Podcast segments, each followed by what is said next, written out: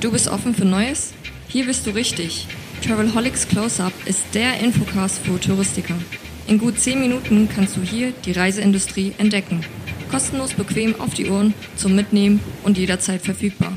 Und los geht es, die Touristik im Fokus. Herzlich willkommen, das ist ein neues Travelholics Close-Up, die Touristik im Fokus und diesmal habe ich die Zukunft der Touristik im Fokus und ins Studio eingeladen Florian Bauhuber von Tourismus Zukunft, einem Netzwerk vieler interessanter Persönlichkeiten, die sich mit dem Thema Tourismus Zukunft beschäftigen und auch Mitinitiator der ja, Initiative Impuls for Travel.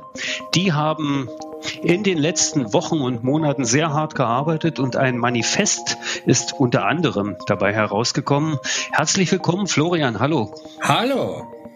Ja, schön, dich hier zu haben dich wiederzuhören. Wir haben ja tatsächlich auch einige Zeit zusammengearbeitet, unter anderem auch bei Impulse for Travel, bei diesem Manifest. Vielleicht magst du kurz erzählen, was ist Impulse for Travel eigentlich? Ja, Impulse for Travel oder Impulse for Travel, wir sind uns auch immer unsicher, wie wir es aussprechen, ist eine, ähm, also letztendlich wurde, wurde daraus ein, ein Manifest, eine Vision für den Tourismus 2025. Ähm, gestartet ist das Projekt bereits 2012. Damals haben wir gemeinsam mit der TUI das erste Mal dieses Format veranstaltet. Ähm, damals war das Ziel der Branche, ich sage jetzt mal, den digitalen Weg zu weisen. Ja, ähm, in diesem Jahr haben wir das Projekt gemeinsam mit dem VER auf die Straße gelegt und organisiert. Äh, dieses Jahr hatte es einen anderen Hintergrund. Also äh, wir, wie wir alle wissen, sind wir durch Corona durchaus betroffen als Branche und vor diesem Hintergrund bedarf es ja eine Neuausrichtung der Tourismusbranche, Impulse in die Tourismusbranche hinein und deswegen sind wir in, in einem Format gestartet, wo wir einfach den Kontakt mit der Branche aufgenommen haben und versucht haben, im, im Dialog eine ja, eine, eine, gemeinsame, eine gemeinsame Richtung herauszuarbeiten.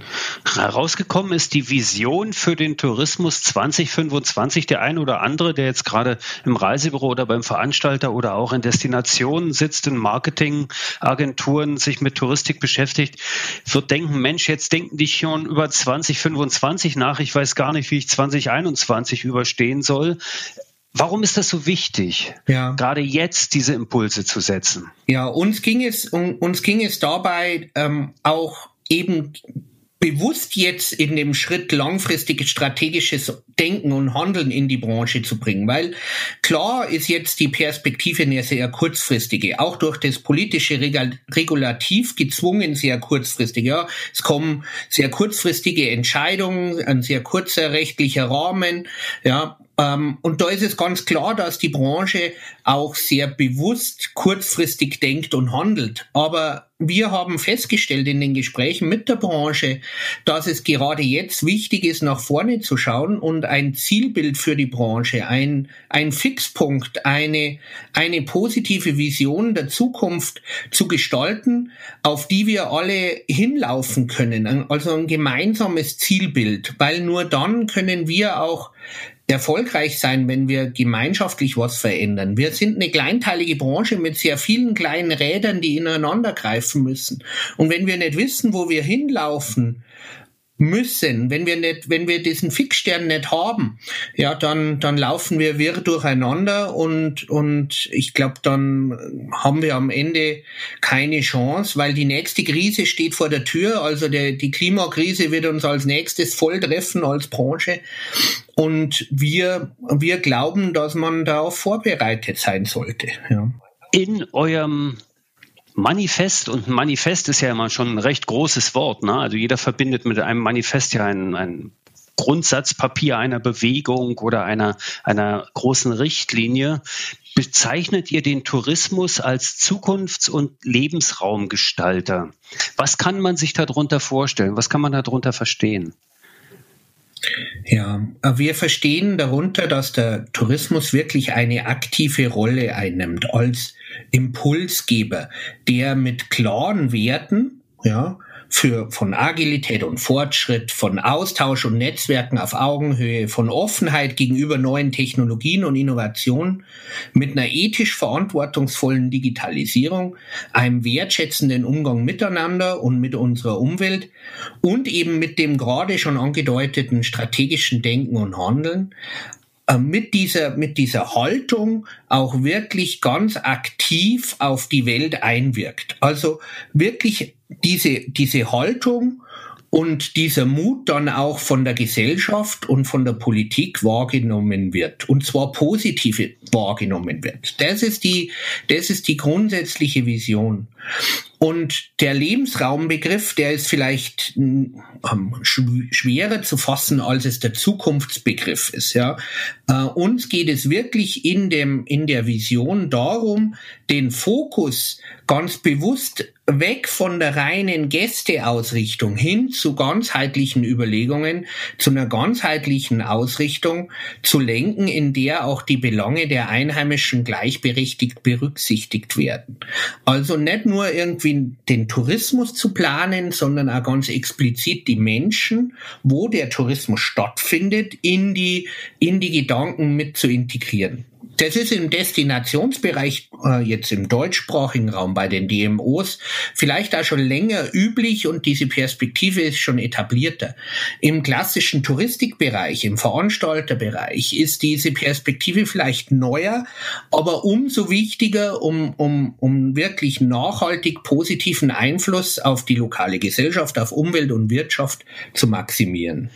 Das ist eine Geschichte, die wahrscheinlich auch viel mit dem Thema der Diskussion vor Corona schon spielt oder, oder sich darauf bezieht. Das Thema äh, Internationalisierung, das Thema Kollaboration in, auf internationaler Ebene, das Thema Nachhaltigkeit fließt da selbstverständlich mit rein. Hat die Industrie danach gerufen oder seid ihr tatsächlich jetzt so pushy unterwegs und sagt, schaut euch das an, richtet euch neu aus?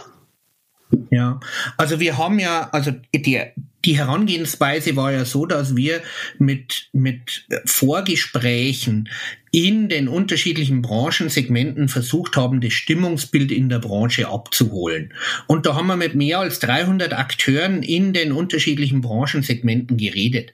Und wir haben diese Vorergebnisse auch in den Think Tank, also in ähm, ja, in den Workshop, in dem wir dann das finale Manifest erarbeitet haben, hineingetragen. Und diese Vorergebnisse, die zeigten schon ein sehr klares Bild. Also die zeigten zum Beispiel auch diese positive Grundhaltung. Die zeigten auch den, den ganz klaren Drang dazu, dass es, dass sich im Produkt äh, was verändern muss, dass sich auch im, im Bereich der Nachhaltigkeit in der Branche was verändern muss. Also wir haben, wir haben diese Vision jetzt nicht aus der Luft gegriffen, sondern diese Vision zeigte oder wurde sehr klar von den Akteuren vorgezeichnet, sagen wir es mal Muss so. man ja sagen, ne? 300 Experten, mit denen ihr vorneweg gesprochen habt, im, im Think Tank selbst waren es dann 30 nochmal. Das, das genau. ging über Wochen, also ich war in, in beiden Runden ja mit dabei und fand das total beeindruckend, wie viel Austausch da plötzlich stattfindet, wie viel coole, neue, inspirierende Ideen da geboren werden, was, was da letztendlich sich dann in diesem doch sehr komprimierten, sehr, sehr anspruchsvollen Manifest dann darstellt, da ist ja noch viel mehr dahinter. Wird es dann eigentlich so etwas geben, dass ihr dieses Manifest immer wieder begleitend moderiert, dass es Veranstaltungen dazu gibt, wo man sich weiter darüber austauscht? Ja, also wir, wir, wir sind natürlich gerade dabei, das Manifest auch, auch auszurollen und auf die Straße zu bringen. Das Manifest ist jetzt der erste Schritt, der den Fixpunkt mal festzurrt. Letztendlich geht es jetzt darum, dass wir ähm, diesen, diesen Fixpunkt auch übersetzbar machen in die jeweiligen Branchenbereiche, in die Branchensegmente hinein. Dafür war der Zukunftstag der erste Schritt. Beim Zukunftstag selbst haben ähm, die jeweiligen, haben wir zu sechs Themen schon Workshops äh, angeboten und in diesen sechs Themen sind wir da schon tiefer eingestiegen und haben die operative Umsetzung für, fürs Produkt, für die Organisationsstrukturen und fürs Marketing schon angedeutet und wir werden diese Ergebnisse auch bald kommunizieren, so dass jeder auch für sich da schon Ergebnisse mitnehmen kann und ganz konkrete operative Arbeitsschritte oder, oder Übersetzungen mitnehmen kann. Als nächstes wird es einen Zukunfts Check geben, also keinen Zukunftscheck. Also äh, nichts, was ich auf die Regierung, Bank bringen kann. die Schecks, die muss der Scholz ausstellen wahrscheinlich. Ne? Genau, die, die, die Schecks stellt die Regierung aus. Wir äh, ähm, werden einen Check organisieren. Das heißt, dass sich Unternehmen ähm, diesem Zukunftscheck unterziehen können, eben vor dem Hintergrund von Impulse for Travel, ähm, dann ihr eigenes Unternehmen überprüfen kann. Wer da mitmachen will, auf der impulsefortravel.de gibt's einen, ein, einen Anmeldebereich, einen Newsletter. Wenn man sich da einträgt, dann wird man informiert, wenn die, ähm, wenn der Check steht und kann dann ähm, äh, mit seinem Unternehmen durch diesen Check durchlaufen. Der wird auch kostenlos sein, also da wird es für den Check selbst ähm, auch keine, keine Kosten geben. Also da kann, da kann einfach jeder mal sich eintragen und, und, und warten, wenn der, wenn der Check dann also Ich werde auf jeden Fall die Links zum, zum Manifest und auch zu dieser, zur Webseite von Impuls to Travel und auch äh, vom, äh, von Tourismus Zukunft natürlich in den Shownotes unterbringen. Lad alle ein, das zu machen. Lohnt sich wirklich sehr, aber ich habe dich unterbrochen, Entschuldigung. Och, alles, alles okay. fein.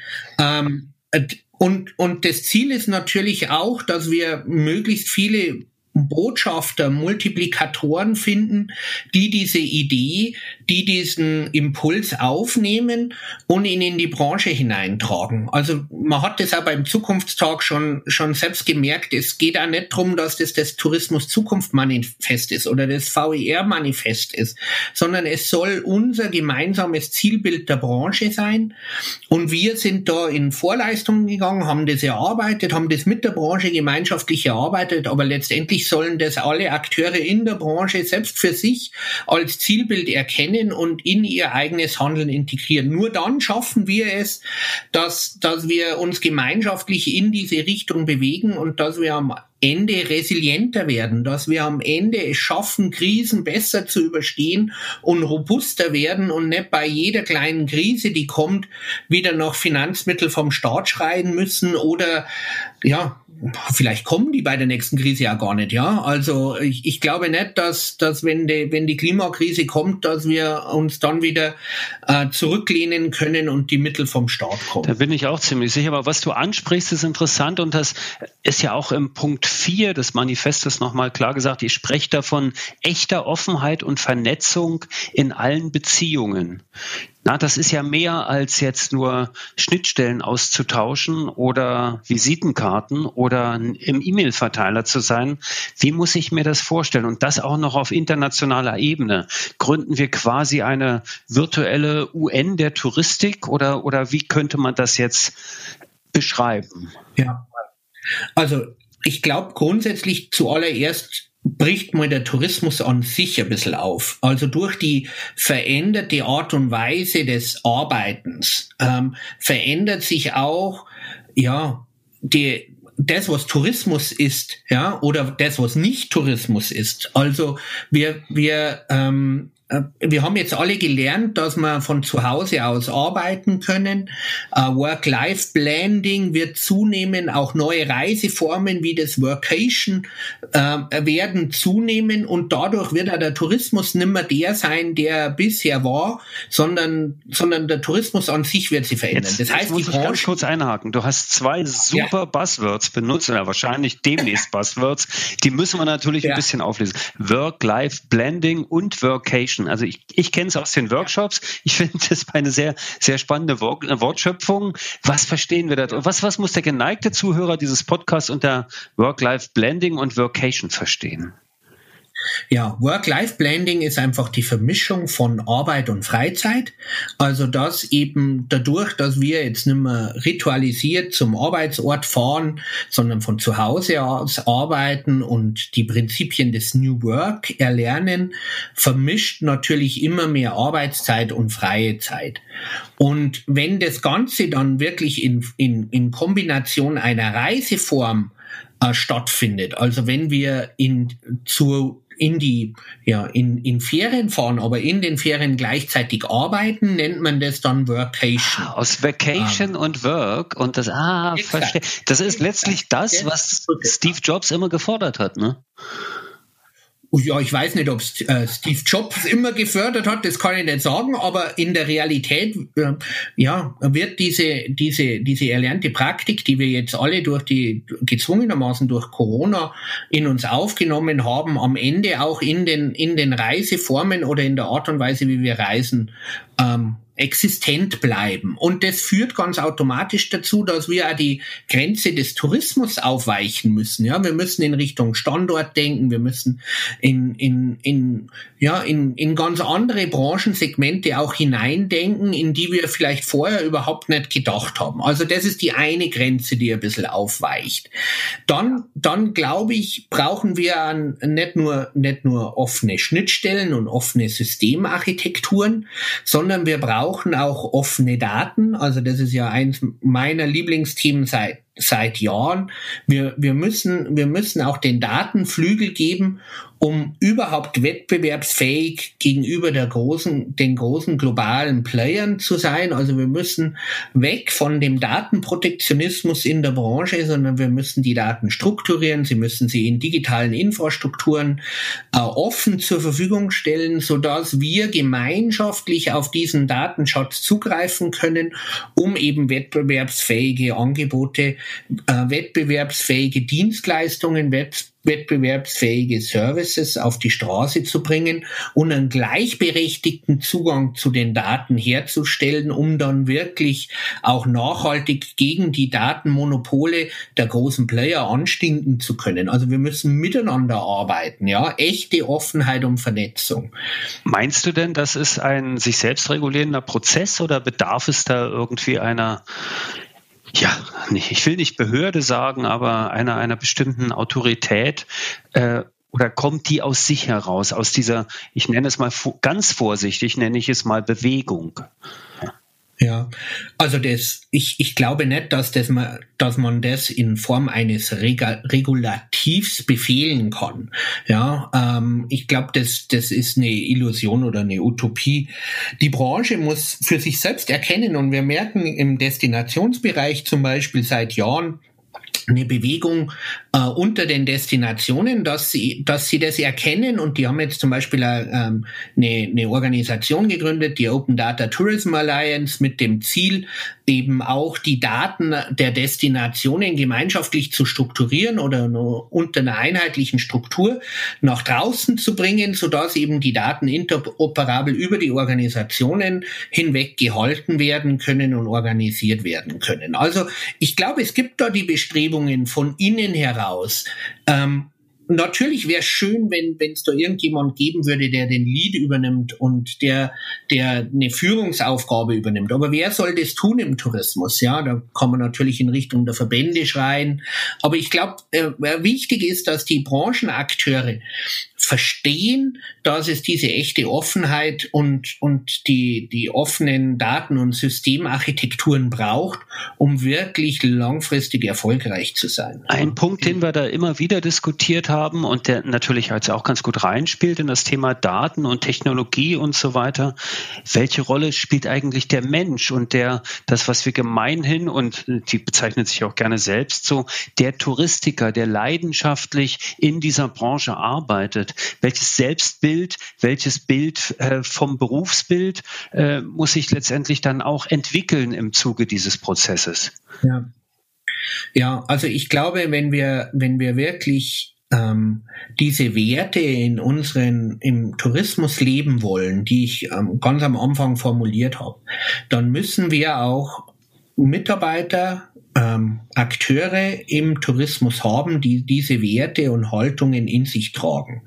Ja, und deswegen müssen wir zum Beispiel auch beim Recruiting ähm, neben der fachlichen, inhaltlichen Kompetenz auch gleichberechtigt auf diese Werte und Grundhaltungen der Menschen schauen. Also wir machen das zum Beispiel bei Tourismus Zukunft seit 2013, dass wir sogar diese Werte und Grundhaltung über die fachliche Kompetenz stellen.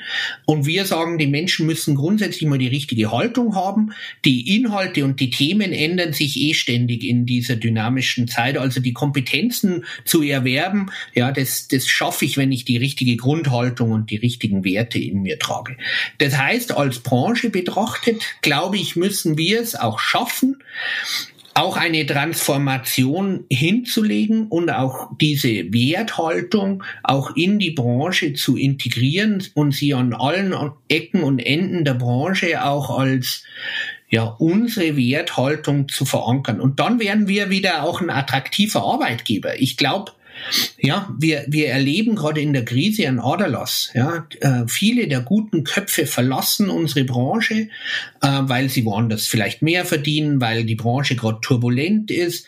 Ähm, und ich glaube, wir kriegen sie nicht äh, damit zurück, indem wir ihnen mehr bezahlen als in anderen Branchen. Das werden wir mit unseren Margen, ich glaube, über so schnell vielleicht da gar nicht schaffen, sondern wir kriegen sie zurück, indem wir eine Werthaltung zum Ausdruck bringen, indem wir für, für was stehen, indem wir sagen, wer wir sind und wer wir nicht sind und was wir wollen. Und dazu soll das Manifest auch einen Beitrag leisten. Ja. Das ist ein hehrer Anspruch, aber ich glaube, das ist der richtige Anspruch, den man jetzt gerade formulieren muss und der uns weiterbringen wird an der Stelle. Ich wollte jetzt auch in den vereinbarten 20 Minuten nicht durch das komplette Manifest gehen. Das möge hier gerne jeder selbst für sich annehmen, lesen, diskutieren auch in den Kreisen. Ich glaube, wir haben hier einen ganz guten Überblick gegeben und vielleicht auch einen kleinen Teaser geschaltet, um sich dieser Sache mal äh, ja anzunehmen, sich mit diesem Thema zu beschäftigen.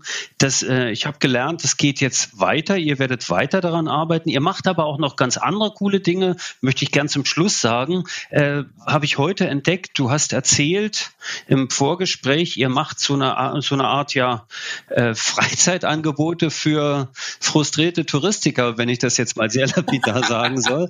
Also ich sage mal ganz konkret: äh, Übermorgen findet ein Kneipenquiz statt äh, oder oder Pubquiz sagt er dazu, glaube ich. Ja. Also, nee, sag mal zwei Sätze. Also Mood-Ups, ne? Genau, genau. Also ich weiß nicht, ob die Touristiker frustriert sein müssen. Ähm, ich glaube, das ist nicht der, der die Kernzielgruppe. ja, ähm, ich, ich, ich glaube, wir wollen wir wollen den Menschen, die vielleicht gerade ähm, denen es emotional nicht so gut geht, die vielleicht gerade auch einsam sind und, und ähm, die in dieser Krise vielleicht nicht gerade so viel Halt haben, äh, denen wollen wir ein digitales Angebot geben. Ja, den wollen wir ähm, Mutmacher an die Hand geben, Mood-Ups an die Hand geben, Veranstaltungen an die Hand geben, soziale Events, in denen man vielleicht ein bisschen lachen kann. Ja, wir haben als Tourismus Zukunft eine positive Grundhaltung. Wir, wir gehen positiv an die Welt heran und wir versuchen die Chance in der, in der Krise zu sehen. Und diese, diese positive Grundhaltung, die geben wir auch bei diesen Mood-Ups, ähm, der wollen wir der Branche zurückgeben, ja, und, und deswegen organisieren wir ein Pubquiz zum Beispiel oder es wird auch eine digitale Weihnachtsfeier geben. Ähm, letztendlich äh, ja, geht es nicht nur um das Tool an sich oder um die, um die Veranstaltung an sich, sondern ich glaube, für viele Touristiker ist es dann auch eine Möglichkeit, auch, ja, kennenzulernen, wie man vielleicht sozial, digital agieren kann, ja. Und der ein oder andere wird das in sein Geschäft, in sein Handeln auch übertragen und wird die Erfahrungen für sich ja selbst wieder nutzen können. Also, ähm, wir, wir, wir sehen uns auch mit diesen Events als Impulsgeber für die Branche und wollen da vielleicht die Augen öffnen, dass es nicht nur irgendwelche frontalen Konferenzen geben kann, die man übers Digitale abbilden kann, sondern vielleicht auch den sozialen Kit herstellen kann, der uns im Digitalen oft verloren geht. Und genau deswegen habe ich es nochmal angesprochen. Ich werde auch das auf jeden Fall verlinken. Das Angebot steht an alle, die Lust haben, ob frustriert oder nicht. Die gut gelaunten sind natürlich genau. besonders genau. willkommen, völlig klar. Alle anderen anderen, die, die einfach ein bisschen Aufmunterung an dunklen Abenden brauchen, selbstverständlich auch. Florian, ich danke dir ganz herzlich, dass du die Zeit hattest für diesen kurzen Besuch beim Travelholics Podcast im Studio vom Close-Up. Ich hoffe, wir sehen uns bald trotz aller Digitalität auch mal wieder persönlich, physisch und äh, fröhlich sowieso. Danke dir und eine schöne Vorweihnachtszeit. Wunderbar, danke dir. Mach's gut, ciao und danke fürs Zuhören an alle. Oh, schon zu Ende? Aber bald gibt es eine neue Episode vom Travelholics Close-Up. Abonniere einfach den Podcast, dann verpasst du nichts mehr. Und wenn du selbst mal ans Mike willst, um dein Unternehmen vorzustellen, just call Travelholics, der Podcast für Touristiker. Stay tuned.